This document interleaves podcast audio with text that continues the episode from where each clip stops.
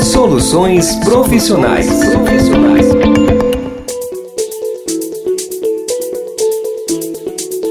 Olá, o podcast Soluções Profissionais está no ar. Hoje trazemos a entrevista com a jovem Ellen, de apenas 18 anos, que trabalha como operadora de caixa e é super dedicada no trabalho.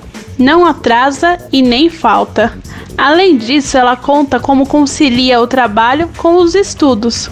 Confira agora. Soluções profissionais. Meu nome é Ellen Simão Godinho, eu tenho 18 anos e atualmente trabalho como operadora de caixa. Atualmente você estuda, trabalha? Comente sobre isso para nós. Atualmente eu não estou estudando presencialmente, claro, pela pandemia, mas sim em casa, pela internet, e estou no último ano e trabalhando normalmente. Certo. E como que você consegue conciliar o trabalho e também o estudo, né? Quais que são os seus horários e também a sua rotina? Conciliar o trabalho com o estudo realmente é algo muito complicado, porque o trabalho acaba sugando bastante da gente e, mas sempre nos horários vagos é bom você pegar fazer uma pesquisa. Não precisa ser ah, uma hora, duas horas direto, mas alguma parte do seu dia você parar, vai lá, pesquisa, faz as lições, é, faz uma parte, depois quando tiver um horário, você estiver bem, faz outra. Então assim a gente vai conciliando e acabando acostumando com essa rotina. Entendi. Esse é seu primeiro emprego? Se não for, você já trabalhou do que também? E quanto tempo você ficou?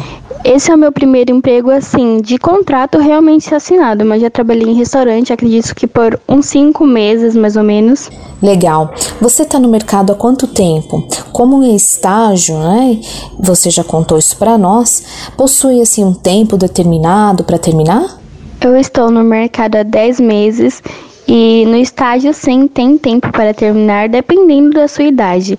Onde o trabalho aceita a partir de 16. Então, o contrato ou pode ser de dois anos, né? Se você entrar com 16, ou um ano se você entrar com 17. Como eu já fiz 18 em julho, meu contrato é de um ano, vai até outubro.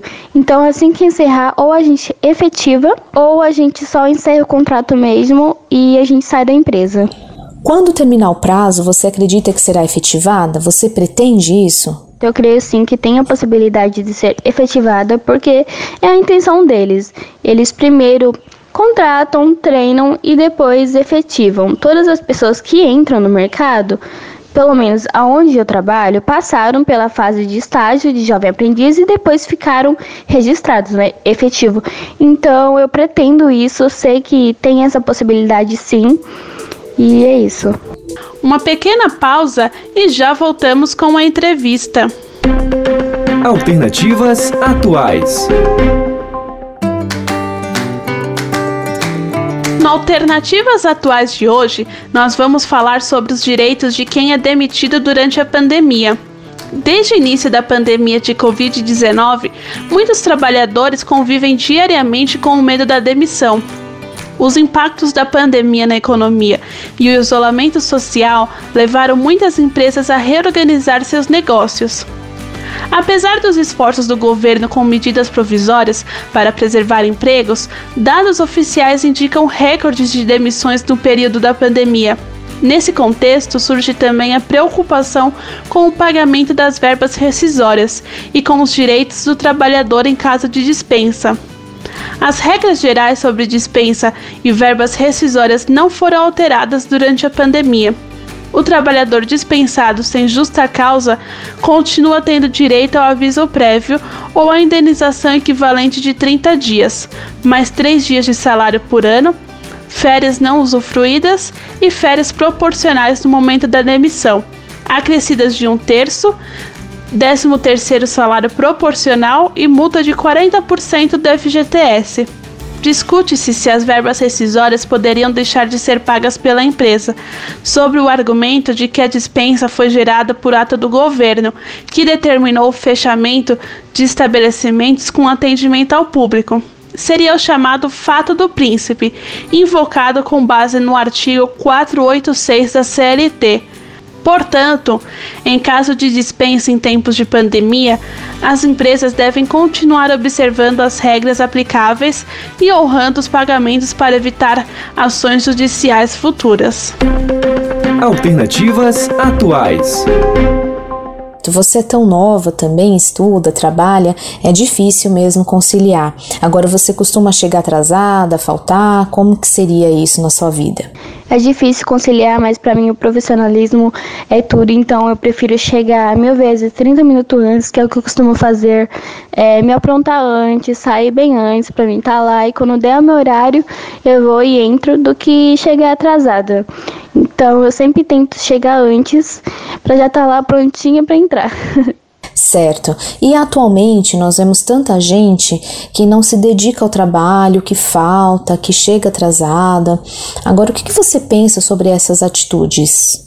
Eu acho que as pessoas realmente não dão o devido valor, porque tem muita gente que precisa, muita gente realmente que daria de tudo, que iria é, trabalhar sorrindo, voltar sorrindo. Então, acho que realmente é, é difícil, é, cansa, é exaustivo, mas é, a gente tem que pensar que imagina se não tivesse, né? Então tem que dar o valor, tem que ser grato por isso e fazer de tudo para ser o melhor, para as pessoas se orgulharem de você. Entendi. Você acredita que a alta no desemprego no Brasil pode estar ligada a atitudes dos profissionais no ambiente de trabalho?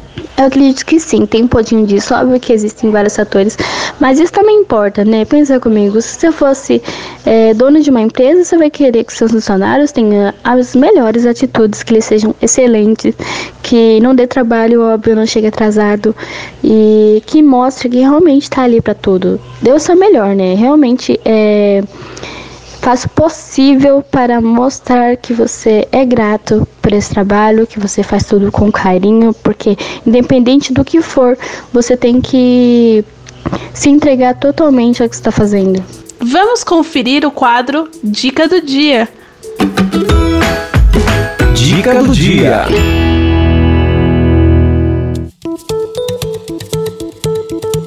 Manter o emprego é o que muita gente busca, porque não está fácil encontrar um novo emprego.